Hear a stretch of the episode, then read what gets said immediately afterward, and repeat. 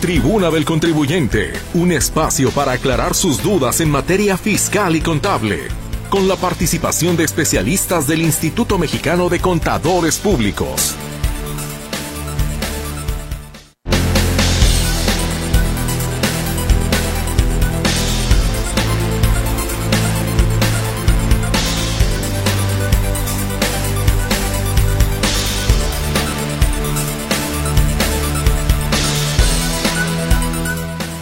Buenas tardes. Sea usted bienvenido a una emisión más de la Tribuna del Contribuyente. Con el gusto de siempre, le saludamos todo el equipo de Radio Metrópoli, la estación de las noticias, empezando por desearle a usted una gran semana, que la comience con el pie derecho y agradecidos como siempre de antemano el favor que pueda usted dispensar el tiempo, particularmente a este espacio, la Tribuna del Contribuyente, donde ya sabe usted que nuestros contadores le dan asesoría para que pueda resolver alguna situación de índole fiscal que tenga por ahí, fiscal o contable, por supuesto.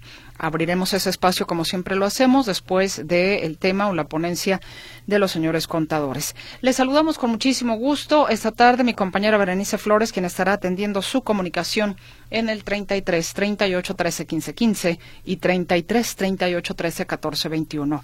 A sus órdenes también tenemos el WhatsApp y el Telegram en el 33 22 23 2738. Mi compañero Gerardo Huerta le saluda en el control de audio. Ante este micrófono su servidora Mercedes Altamirano. Y esta emisión es una emisión especial porque tengo la fortuna de haber eh, tomado la estafeta de un programa que muchísimo ha ayudado durante 33 años a la audiencia de Radio Metrópoli, la estación de las noticias. Por lo cual me considero privilegiada porque he aprendido muchas cosas. Nunca seré contadora, eso me queda clarísimo, ¿no? Porque creo que se requiere una pasión y una vocación, pero sin duda alguna lo que he aprendido como digamos, contribuyendo persona de a pie, es muy valioso y espero que lo sea también para usted. Y son 33 años que se cumplen el día de mañana, precisamente 26 de septiembre. Pero bueno, vamos adelantando la fiesta. Ya tenemos aquí listo el mariachi. Eh, pues no, no sé aquí cuál de los contadores le tocó el servivar, aquí en la botana, ¿no? Pero aquí estamos listos, puestos y dispuestos. Y comenzamos con quienes usted identifica perfectamente bien, que son los contadores Juan Ramón Olagues. Contador, bienvenido, ¿cómo está?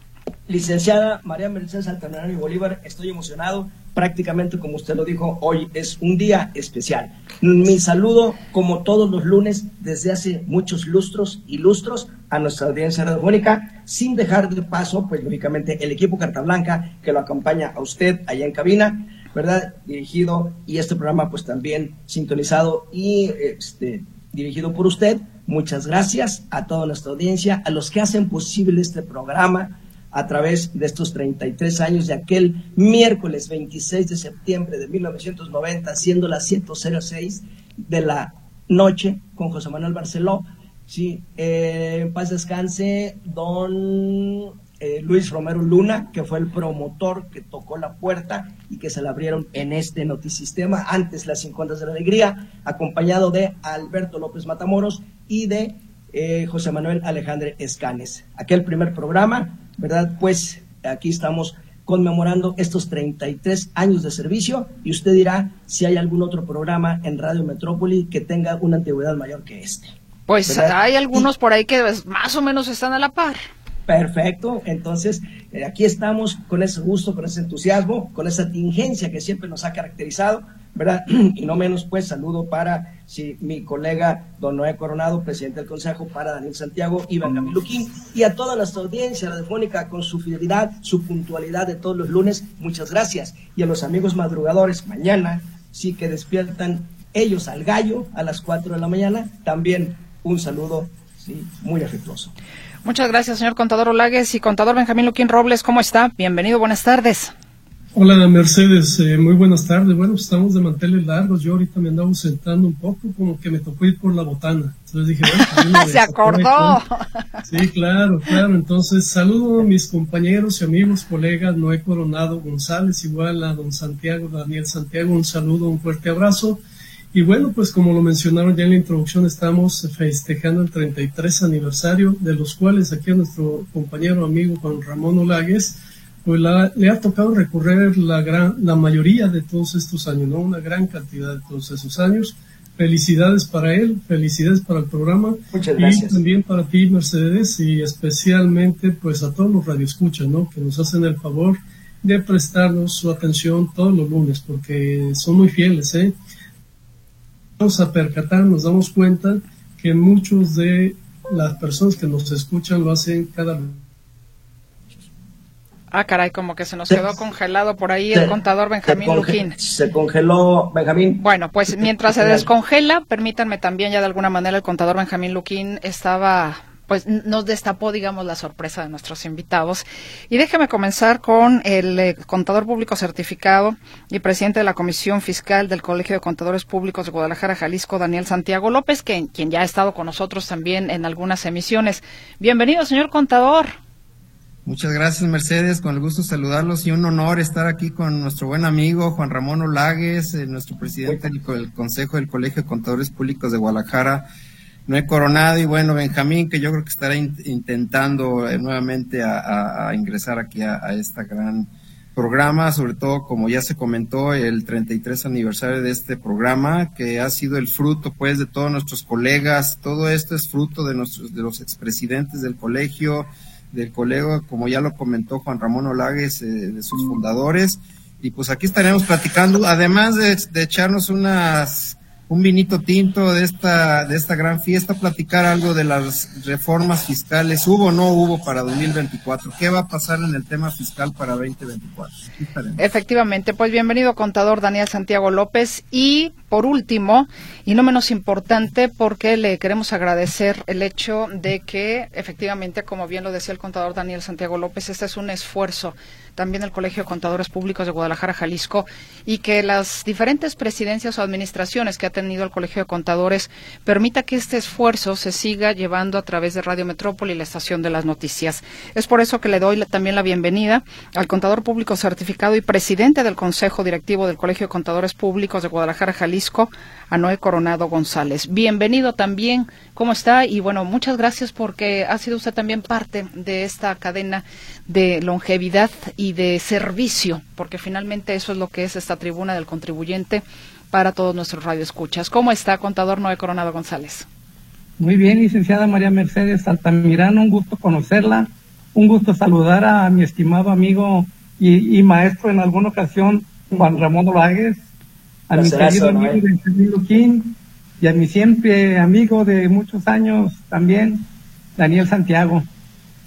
Daniel Santiago López. Pues para mí, este, María Mercedes, es un, es un gusto, un honor y un privilegio estar hoy aquí en el, celebrando el 33 aniversario con un día de anticipación, con, pues para, para festejar estos 33 años del programa Tribuna del Contribuyente.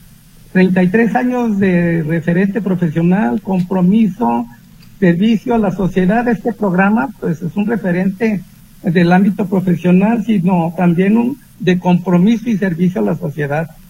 Creemos que es un espacio de debate constructivo y esperamos que sigan acumulándose muchos aniversarios más. Pues yo, yo, yo no prometo traerles las, este, las botanas ni el vino tinto, pero sí me gustaría, sí me gustaría recibirlos en las instalaciones de nuestro, de nuestro colegio, estimada licenciada Mercedes, para que Radio Metrópoli reciba un merecido reconocimiento de parte de nuestro colegio y por supuesto también a nuestros este, expositores permanentes, Juan Ramón Dolagues, Benjamín y por supuesto a usted también, licenciada María Mercedes. Muchas gracias. que el honor de, de recibir en estas instalaciones un reconocimiento y una estatuilla, una figurita en porcelana que que es una huella digital. Por la huella que han dejado en el tiempo, en el espacio, en, la comunicación a nuestros colegas fiscales, al público en general, creemos que este ha sido un aniversario de, de mucho cumplimiento, de mucho compromiso y sobre todo de pues de compartir los conocimientos que nuestros colegas Juan Ramón, Benjamín y los que les antecedieron, que trabajaron duramente en este programa, pues han, logrado. Pues Para no distraerles mucho de su tiempo, extendemos nuestra felicitación y agradecimiento a Radio Metrópoli por ser el medio que permite cada semana llegar a todos nuestros radioescuchas y sin ustedes no podría, no podría ser posible este programa. Muchísimas gracias, reitero la invitación y quedamos atentos a la fecha que ustedes nos indiquen para con mucho gusto recibirlos en nuestras instalaciones. Pues, señor presidente del Consejo Directivo del, Colegio de Contadores Públicos de Guadalajara, Jalisco, muchas gracias por eh, sus palabras, gracias por haberse sumado, aunque sea brevemente en esta ocasión muy especial. Gracias también por eh, pues un reconocimiento que al final del día es para eh, nuestra directiva de Notisistema, el licenciado Alejandro Díaz, que bueno, ya lo estaré por supuesto comentando con él y que podamos seguir prestando este servicio, ¿no? Particularmente lo decía yo, me siento privilegiada de haberme en algún momento determinado el tiempo que lleva este programa haberme sumado con un recuerdo muy cariñoso porque me tocó estar con él también al contador público Ramón Soto Linares en paz descanse, que eh, pues caray, fue un hombre que le aportó también muchísimo a este programa. Y licenciado Noé Coronado González, pues muchísimas gracias por haberse sumado al inicio de este programa, de este recordatorio, de este festejo de los 33 años y pues ahora sí que esperamos que sean muchos más, por supuesto, porque pues nunca nos vamos a librar del tema fiscal, o sea, eso ya, ¿no? Pues, Perfecto. Con mucho gusto los esperamos además con el pastel y las 33 velitas. Perfecto. Le mandamos un fuerte abrazo porque sabemos que usted se tiene que retirar, pero le agradezco enormemente estos minutos. Muchas gracias a usted, licenciada María Mercedes. Muchas gracias, Juan Ramón, por el honor, el privilegio de estar aquí saludándolos. Un abrazo, Noé. Deseándoles que los éxitos continúen. A Benjamín, a Santiago, un fuerte abrazo. Que tengan excelente tarde. Muchas gracias. Hasta luego. Hasta luego. Es Noé Coronado González, el presidente del Consejo Directivo del Colegio de Contadores Públicos de Guadalajara, Jalisco, quien, bueno, acaba usted de escuchar. Y que, bueno, se retira, pero nos quedamos los demás, ¿no? Ahora sí que nos va a tocar un poquito más de botana y un poquito más de vino. ¿no? la tomaremos a su salud. Vamos a ir a la pausa y regresaremos precisamente con el tema de esta tarde. Ya lo adelantaba el contador, Daniel Santiago López, que es eh, la propuesta del paquete económico 2024. No tardamos.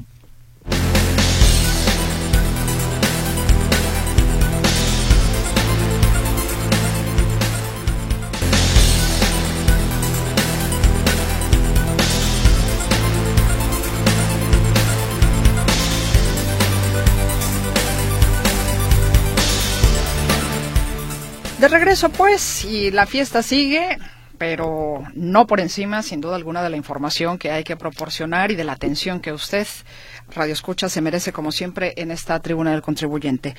El tema de esta tarde son hacer algunos comentarios precisamente al respecto de la propuesta del paquete económico 2024. Hemos escuchado muchas cosas, pero creo que parte de lo que tiene la tribuna del contribuyente es hacer digerible este tipo de temas que pues suelen no ser fáciles para los que digamos somos de a pie o simples contribuyentes.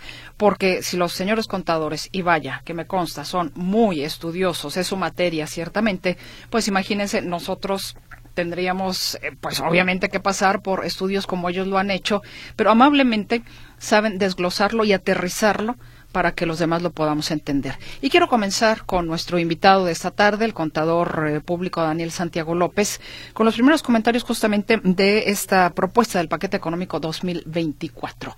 ¿Qué es lo que más nos interesa a los de a pie, contador? Bien, pues nuevamente muchas gracias Mercedes eh, y un saludo a todos los radioescuchos para platicar en este breve espacio de este eh, de este programa sobre las perspectivas económicas. Y la pregunta que siempre nos hacemos, ¿hay o no reforma fiscal?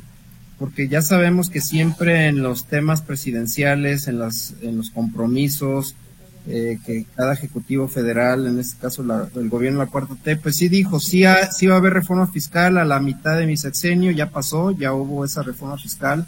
Prácticamente el resumen es, no hay como tal una reforma fiscal para 2024, o sea, seguimos con los mismos impuestos, las mismas bases, eh, no hay eliminación de deducciones, en fin, eh, prácticamente no, no lo hay, pero de todos modos se tiene que presentar un paquete económico. Entonces, ¿qué es lo que incluye? Oye, Daniel, si no hay una reforma fiscal, entonces, ¿qué hay? Bueno, es que si hay una obligación constitucional de presentar por parte del Ejecutivo, en este caso del secretario de Hacienda y Crédito Público, este Rogelio de la O, donde puntualmente acude al Congreso de la Unión, en este caso a la Cámara de Diputados, a presentar el paquete económico. En tiempo y forma lo presenta.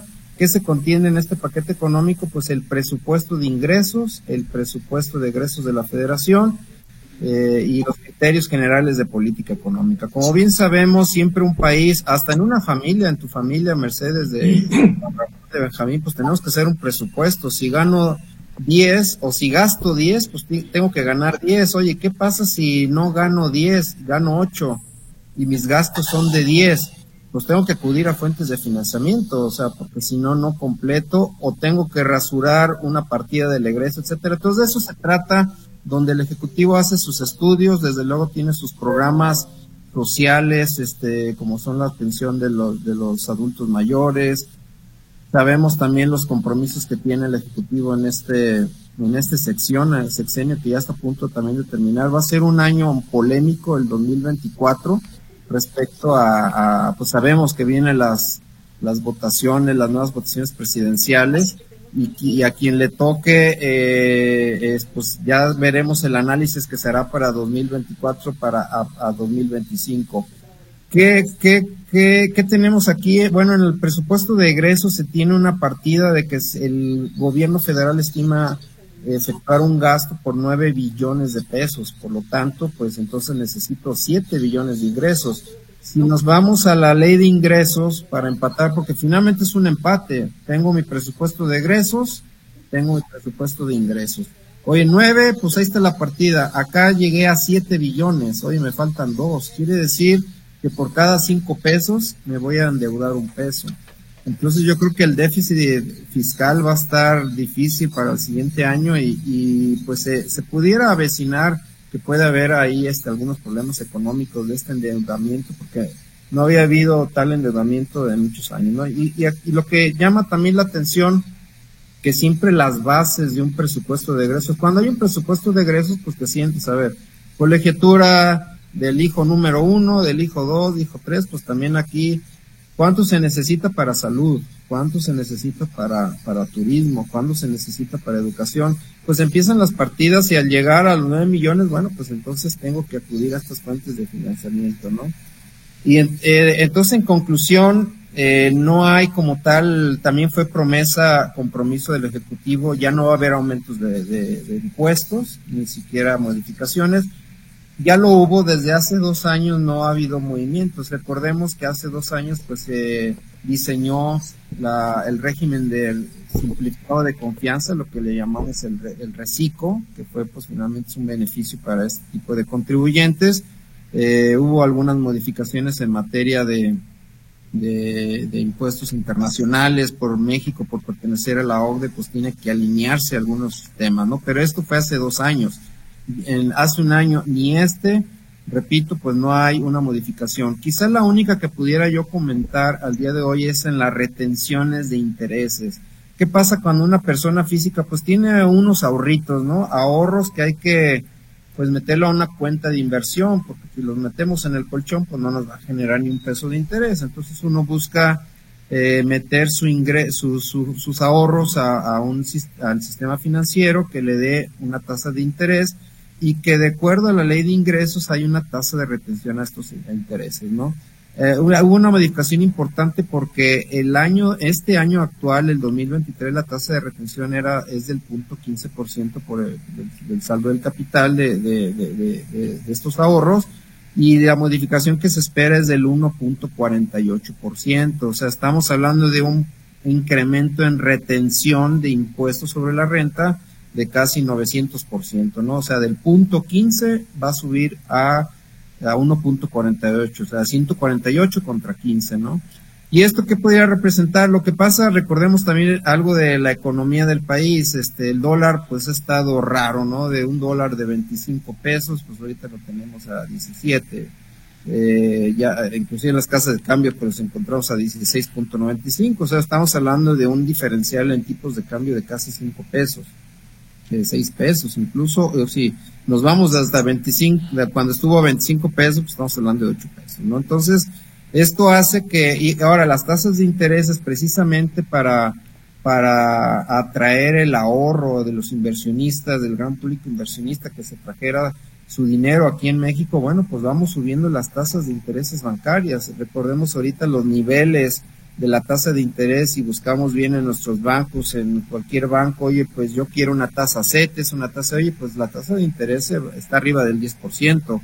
Depende pues del fondo de inversión y de donde lo pudieras mm, eh, eh, ingresar tus ahorros, ¿no? Entonces, si por un lado, si mis, si mis intereses por mis inversiones van a subir, pues entonces a lo mejor la tasa de interés actual, que es pequeña del punto 15%, pues es mínima. ¿Y esto qué podría significar? Que, en la declaración anual, aquellos inversionistas que tienen eh, un producto financiero, intereses de vengados a favor altos, pues quizá a lo mejor lo, lo, que le retuvo el banco no le va a ser suficiente y a nivel anual ya sabemos que la declaración anual vence el 30 de abril del siguiente año, de 2024, pues a lo mejor tendrá que ser ahí un pago anual, ¿no? Si es que fuera el caso y se dan los supuestos.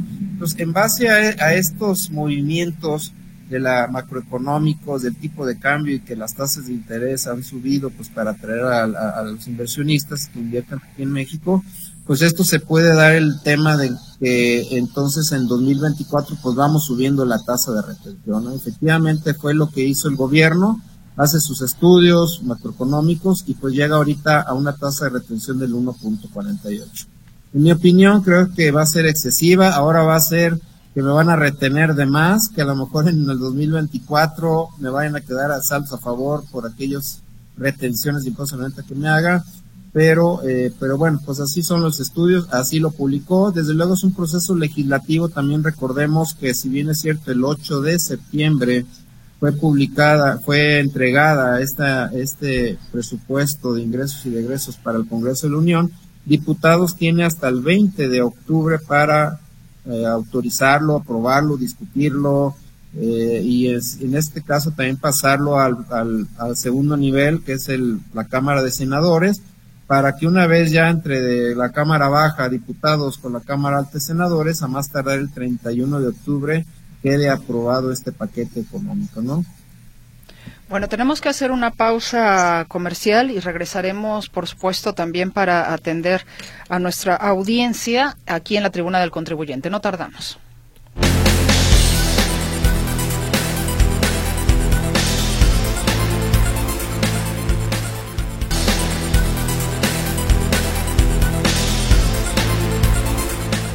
Bien, vamos con la participación de nuestra audiencia para que nadie se nos quede sin respuesta, sin orientación precisamente a los temas fiscales y contables. Les quiero recordar que esta tarde estamos pues de manteles largos festejando los 33 años de este programa que se cumplen precisamente el día de mañana y tenemos eh, como invitado al contador público Daniel Santiago López. Ya estuvo con nosotros también el presidente del Consejo Directivo del Colegio de Contadores Públicos, Noé Coronado González, pero bueno, él tenía que retirarse. Vayamos con la participación y vamos a ahora sí, nos vamos a ir con el contador público Daniel Santiago, luego con el contador Benjamín Luquín, con el contador Olagues, para que vayan respondiendo uno a uno las inquietudes. Vamos entonces, eh, nos dicen, a ver, ah, no, a ver, ya. Eh, saludos, ¿dan asesoría? ¿Cuál es su teléfono, Antonio Mesa? El Colegio de Contadores Públicos tiene asesorías. Sí, el teléfono es el 33 36 29 74 45. Nos dicen, a ver, para los contadores, soy Moisés, soy pensionado del IMSS con pensión mínima. Compré un auto seminuevo en la agencia Volkswagen. Lo pagué en tres formas. Uno, con dinero de la venta de mi carro. Dos, transferencia bancaria de ahorros. Tres, tarjeta de débito extranjera. ¿Es cierto que tengo que avisar al SAT de la compra del carro por medio de una declaración anual? Contador Daniel Santiago. Eh, no, pues si su actividad es de ingresos por pensión, de que es una persona pensionada, pues y tiene ya sus recursos, pues él puede efectuar la erogación de su automóvil o de las inversiones que quisiera, entonces no tendría que presentar ninguna declaración respecto a la adquisición de su automóvil, ¿no? Creo que no, esa sería la respuesta. Edith González Núñez dice, pregunta para los contadores, tengo un año de haberme jubilado, septiembre de 2022, y quiero saber si debo dar aviso de jubilación para mi constancia de situación fiscal. En dicha constancia actual aparezco así, régimen de sueldos y salarios e ingresos asimilados a salarios. Y si debo hacerlo, ¿se puede por Internet o es presencial en el SAT o dónde? Gracias. Contador Luquín. Sí, no, no tiene obligación de hacer ningún cambio. La, eh, la obligación la debe mantener, ya, dado que está recibiendo su pensión, su jubilación y si no excede de 400 mil pesos esta remuneración, no, tiene obligación ni siquiera presentar declaración Nos dicen, buenas tardes, quiero felicitarlos por el magnífico programa. Sé que no es el tema, pero necesito su ayuda con una duda. Soy RIF, inicié en el año 2014 nos dieron el beneficio del descuento al 100% del ejercicio 2014 y 2015. Nos dijeron que nuestro primer año de 10 para tributar en ese régimen comenzaría a contar a partir del 2015. Quiero saber si puedo seguir tributando en el RIF en 2024 o debo cambiar asumiendo que este es el último año para RIF. Muchas gracias de antemano. Saludos maestros. Gracias eh, Alicia Villaseñor. Eh, Alicia Villaseñor, el RIF iniciado el 1 de enero del 2014 corre en esa misma circunstancia con el año de calendario. Eso significa que por los 10 años que estuvo el RIF y usted como tal, pues está prácticamente sí, a punto de concluir este 31 de diciembre este régimen y ya no podrá sino migrar hasta enero del 2024 al que mejor convenga, que pareciera ser sería el reciclo. Felicidades por esos primeros 33 años. Dios les da oportunidad de seguir apoyando al auditorio y a nosotros de escucharlos. Felicidades a todos los colaboradores. Es el amable mensaje de la señora Contreras. Nos dice Sandra Espinosa, les mando un caluroso saludo, gracias en lo que a mí compete, eh, señora Sandra, y a los contadores. En el podcast del día 18 de septiembre repitieron el del 11 de septiembre. Ojalá lo pudieran subir, no los pude escuchar en vivo el 18. Felicidades por tantos años de servicio e información al público en general y asiduos a Radio Metrópoli. Abrazos. Sandra, gracias por sus comentarios. Déjeme decirle que se repitió el del, el del 11, el día 18, porque no tuvimos programa en vivo. Hubo una situación de contingencia que no nos permitió realizar el programa y por eso mismo es de que eh, no se preocupe, no hubo no hubo nada nuevo el día 18, por eso se repitió en el podcast el del día 11 y solicitaba que se subiera. Entendíamos, licenciada María Mercedes, que está subido y está a disposición en notisistema.com, ¿es cierto? El del día 11, pero ella, ella, quería el del 18, pero no tuvimos programa ese día. Correcto. Hace ocho días exactamente. Nos dicen, Oscar eh, Candelario le saluda a usted y a los contadores y al amable auditorio. El año de Hidalgo ha iniciado. Senacica desde el primero de septiembre cobra 588 pesos por solicitar el servicio de fumigación un robo descarado y cínico a los comerciantes de Sinaloa, Sonora y, las Baja California. Los comerciantes compran los productos en otros estados, mango, guayaba, naranja, mandarina, mamey, tejocote, toronja y otros. Deben ser fumigados por el control de la calidad alimentaria, pero el cobro es improcedente y el peje todavía presume que no hay extorsiones.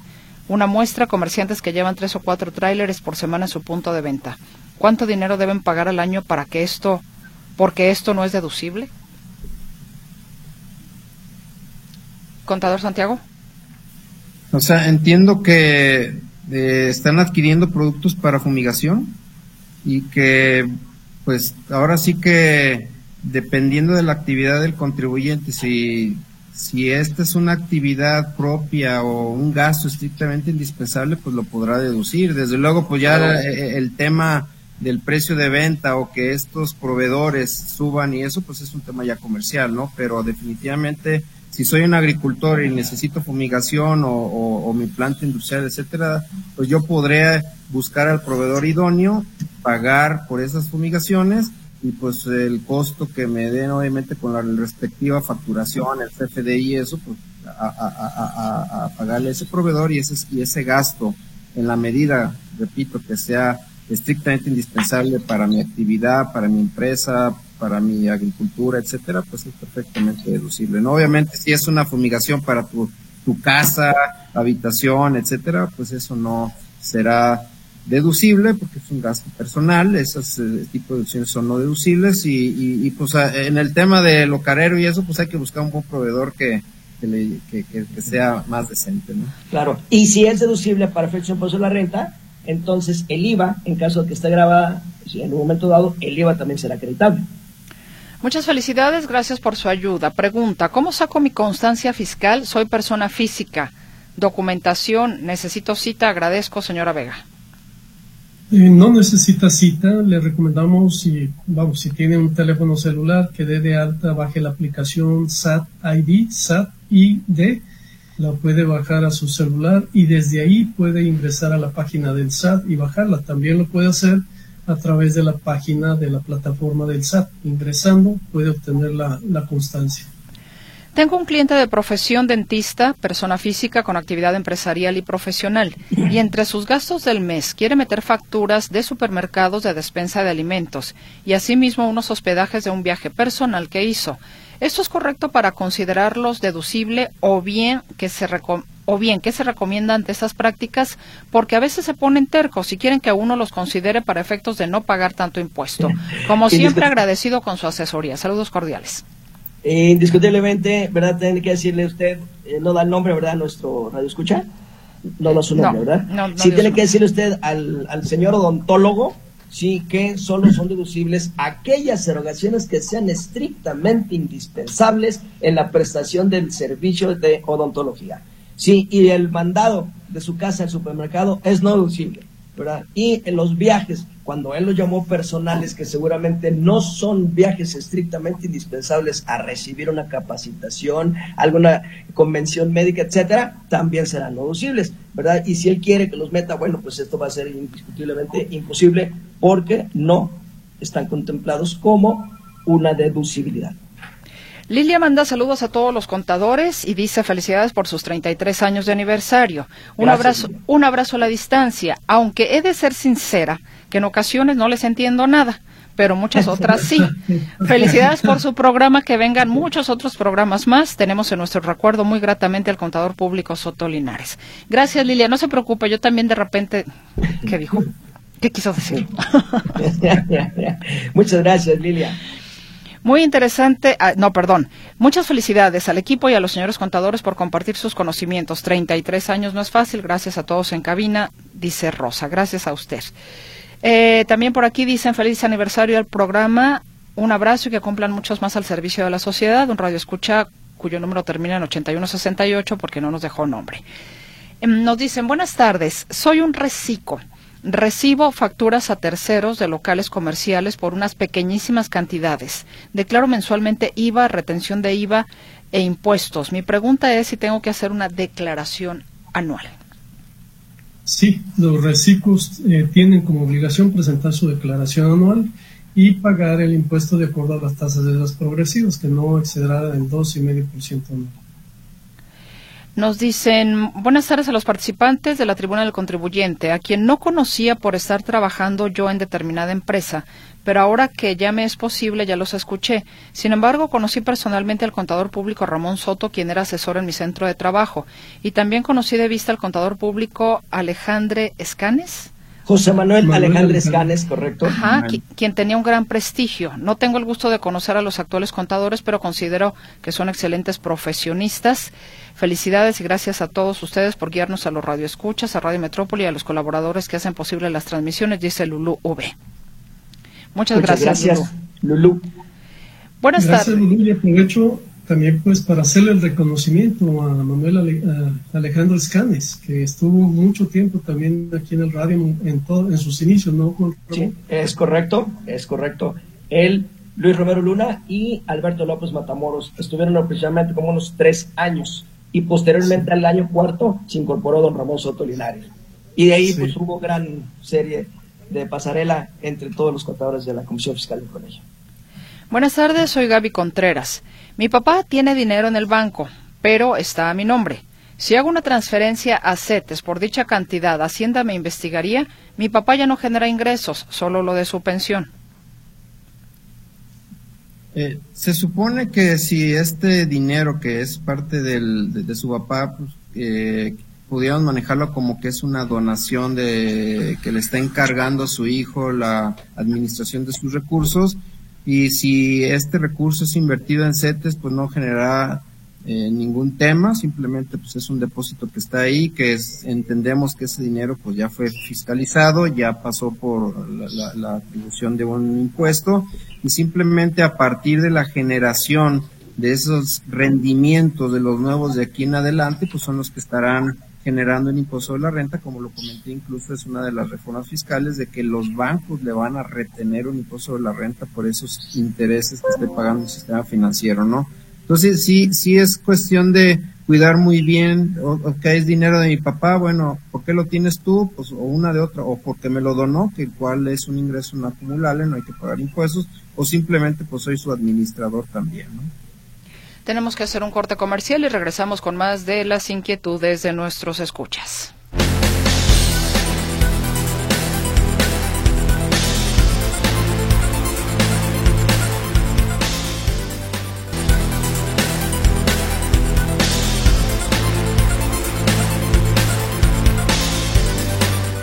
Regresamos con más participación para los señores contadores y por aquí nos dice Rosa María Gutiérrez. Mi esposo falleció hace un año. En la casa donde vivo, esa fue herencia de su mamá. Él compró otra casa, aparte. Como acaba de morir, tiene un año. Me dicen que tengo que llevar papeles a los notarios para que las dos fincas estén a mi nombre, pero que sale muy caro porque el 10% se lo queda el gobierno y el notario. ¿Tengo que pagar el 10% del valor de la casa o cómo es?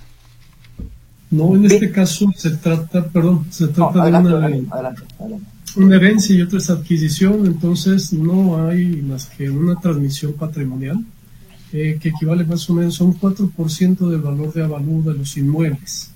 Entonces, eso más o menos con eso cubre también los honorarios del notario.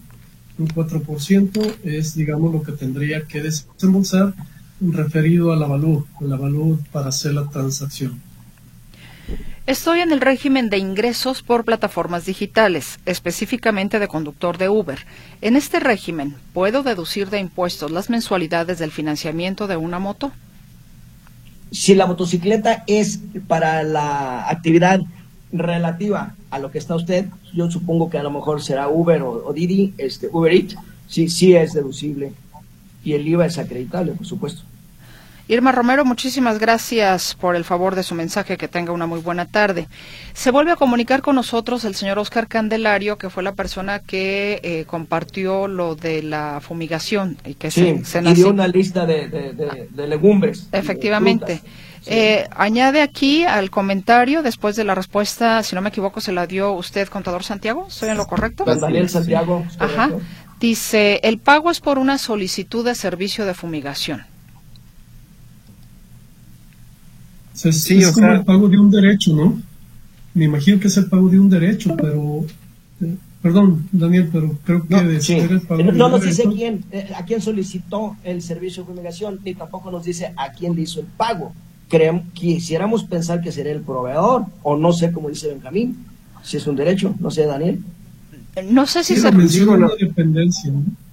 Eh, lo que entiendo yo es que... que...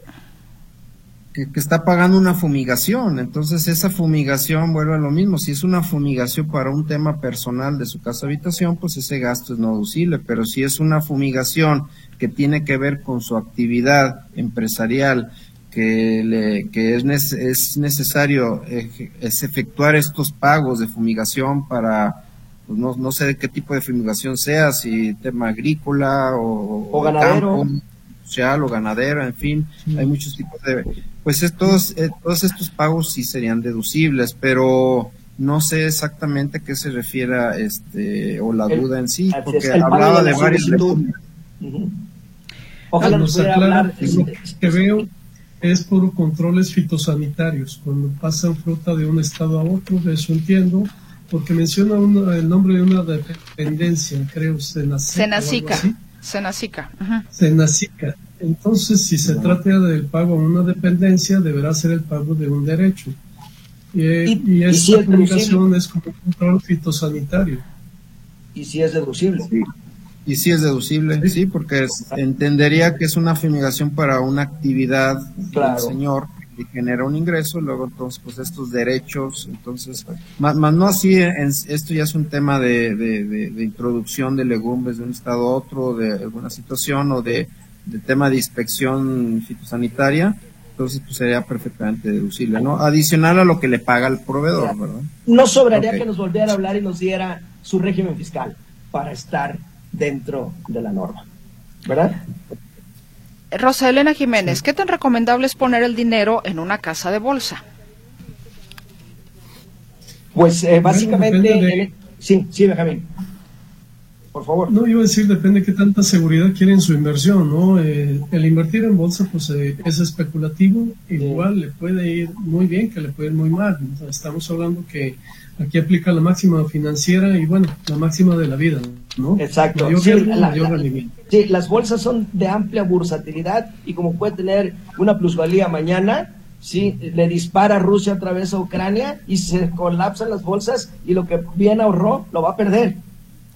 Minusvalía le llaman los expertos en esto. Entonces ya lo dijo Benjamín Luquín. Sí, dependen los importes y si usted quiere una seguridad en este instante como está el mundo, yo me iría por otro instrumento de inversión y no por la bolsa.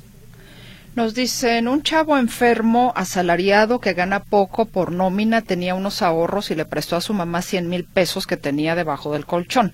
Y ahora su mamá, que es asalariada, se los pagará por medio de transferencia. ¿No tendría problema su hijo por dicho monto? Muy agradecido, joven Omar.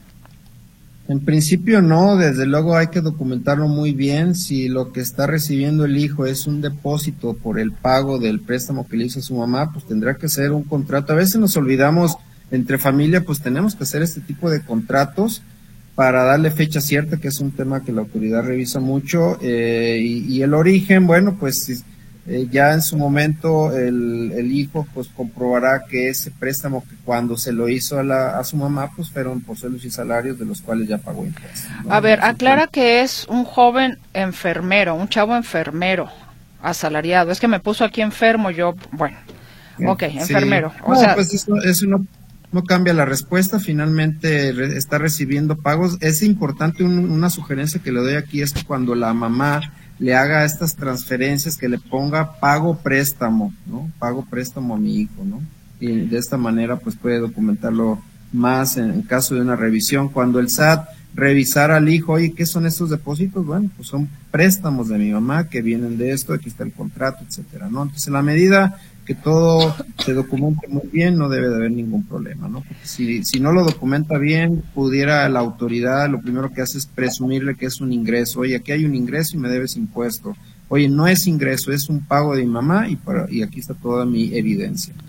Buenas tardes para todo el equipo Carta Blanca que hacen posible el, programa tan interesante. Pregunta para los contadores. ¿El monto de dos mil pesos, pago en efectivo, son más IVA o sin IVA? Gracias por la orientación. Felicidades anticipadas por un aniversario más del programa. Son antes de IVA. A ver, nos dice, preguntan, ¿cuál es el monto máximo Ah, para deducir, pero eso lo pregunta eh, la persona que dice que está en el régimen de ingresos por plataformas digitales, específicamente ah. de conductor de Uber y que quiere. la motocicleta? Es correcto. Sí. ¿Y cuál fue la pregunta? ¿Cuál es el importe máximo? En la motocicleta no hay límite. ¿O a qué se refería? Pues yo... Eh, ¿A qué se referirá? Pues si habla de dos mil pesos sería sin IVA porque como ya lo dijo Juan Ramón... No, pero no, esta es otra, no, no. Esta es otra. Ah, esta es otra. Esta es otra, sí. Es la del, la del señor de plataformas que nos preguntó la motocicleta que la está pagando en parcialidades que si puede deducir de impuestos las mensualidades del financiamiento de una moto. Y me imagino que, su... Sí, siempre y cuando esté dentro de su activo y esté dentro de la actividad. Y me imagino que su... A preguntar, y vuelve a preguntar que si hay... ¿Cuál es el monto máximo para deducir? Sí, correcto. Ilimitado, el caso de la motocicleta.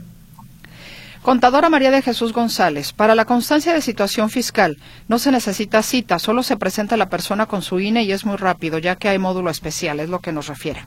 Ah, muy bien, gracias María de Jesús. Excelente. Importante, si no, le pega a los aspectos este, electrónicos, pues hay que ir personalmente. Rosy, Fregoso, felicito a los contadores, los admiro y los adoro. Muchas gracias por su ayuda, qué contadores tan inteligentes. Muchas gracias, eh, Rosy, muy gentil. Muchas gracias, Rosy Fregoso. Gracias, Rosy. Bueno, pues ya no, ya no tengo más, caballeros. Nos quedan cuatro minutitos y medio.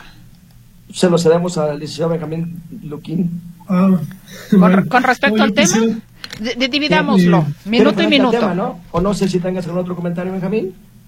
De rapidísimo, este, quiero referirme a uno de los puntos que destacó eh, Daniel Santiago, eh, la retención de impuestos sobre la renta a los rendimientos bancarios. Sí. Hay que tomar en consideración que de verdad va a ser este, muy representativa esa retención, porque en términos de los artículos 54 y 135 de la ley de impuestos sobre la renta, la retención no es sobre el interés real o el interés nominal, la retención es sobre el monto invertido lo cual hace que la tasa, aun y cuando se diga el 1.48%, suene como una tasa muy pequeñita. Bueno, hay que tomar en consideración que esta se aplica sobre el capital invertido, lo cual hace, bueno, pues que ya no sea tan, tan graciosa o tan pequeña esa tasa, adicional a que los intereses solamente se acumulan la parte de interés real, es decir, la parte que excede a la inflación. Y también en este presupuesto, este, en este proyecto pues, de ingresos, ley de ingresos, se establece que la tasa de interés va a ir, eh, perdón, en la política económica, que la tasa de interés va a ir disminuyendo el próximo año. Se estima que andará alrededor del 9%, que ahorita es del 11.25 el rendimiento de CETES, pero este va a ir disminuyendo. Y bueno, pues si aplicáramos la tasa esa sobre el rendimiento real, pues tenemos que sí resulta muy representativo. Tengo aquí una Gracias, pregunta. Eh, nos dice, nos llegó una pregunta. ¿La e-firma sustituye las huellas dactilares en trámites bancarios ilegales cuando ya no son legibles? Pregunta Laura. Indiscutiblemente que es afirmativo y la e-firma es, nace para efectos fiscales y tiene la misma validez que la firma hológrafa o la que de puño y letra conocíamos. Les mando un fuerte abrazo y muchas felicidades. Que vengan muchos años más. Gracias por su apoyo. Atentamente, el señor Jiménez Morquecho. Eh, y pregunta que a dónde será el festejo y nos manda por aquí unas imágenes de cervezas. Perfecto, perfecto. Usted elija si... eh, Aquí no las la repartimos ahorita Prefiere las la cervezas. o el mascucia, nos da igual. Felicitaciones para los contadores, bueno, para todo el equipo por su aniversario 33 y los conocimientos que nos comparten. Saludos, nos dice María de Jesús González Parra. Muy amable, María de Jesús. Muchas gracias, Muchas María gracias. Jesús González. Muchas gracias. Muy amable. Sí, sobre el tema que, don Benjamín, perdón, ¿hay más preguntas? que No. Quería yo nada más complementar y abundar lo que él acertadamente y Daniel Santiago comentaron, que el, el, el hecho o cualquier régimen fiscal que tenga una persona física, ¿sí? convive perfectamente la recepción de intereses. Esto significa que un asalariado que obtenga intereses, sí, no tiene problema. Una persona física en reciclo con la actividad de reciclo con intereses no tiene problema. Un arrendador tampoco tiene problema. El tema es que aquí tendríamos que ver porque si obtiene ingresos por un capítulo, llámele sueldos, actividad empresarial, reciclo, arrendamiento, dividendos, y tiene intereses, estará obligado a presentar la declaración anual. Y en ese tema, lógicamente, las retenciones, que serán del 1.48 a partir del 1 de enero del año que entra, sí, eso se convierten en enteros provisionales y son acreditables contra el impuesto anual. Entonces, el caso que nos habló la, señora que su pensión, ¿verdad? Y pretende meterlo en casa de bolsa, donde sea, pues tenga cuidado, ¿sí? Y ahí, pues, es- en esa parte, aunque no repase los 400 mil pesos por tener concepto por el capítulo de pensión, salarios y tener intereses, va a estar obligada a presentar su declaración anual, indistintamente de los ingresos. Contador público Daniel Santiago López, 20, 30 segunditos ya para despedirnos, agradeciéndole que nos haya tomado la invitación. Sí, muchas gracias. Pues, quiz- quizá nada más agregar que si bien es cierto no hubo una reforma fiscal y como comentamos ya del déficit fiscal, pues las- lo que viene es que las autoridades fiscales van a incrementar sus actos de fiscalización, de revisión y pues hay que tener todo en regla, en orden. Un simple pago de un préstamo de, de- de tu papá, de tu mamá, eso hay que documentarlo, ¿no? Para evitar cualquier problema con la autoridad en los actos de fiscalización que se vienen muy fuertes para poder enfrentar al gasto público y ese déficit de dos billones de pesos para el siguiente año. Señor contador Daniel Santiago López, muchas gracias. Fue un gusto tenerle, como siempre. Un gusto, un gusto y un saludo aquí a toda la ra- ra- eh, audiencia. Y estamos como siempre en las órdenes en el Colegio de Contadores. Gracias, y gracias también a los contadores Benjamín Luquín Robles y Juan Ramón Olagues. Y a usted, eh, a- a- amigo Radio Escucha. Hasta la próxima. Se nos acabó el tiempo.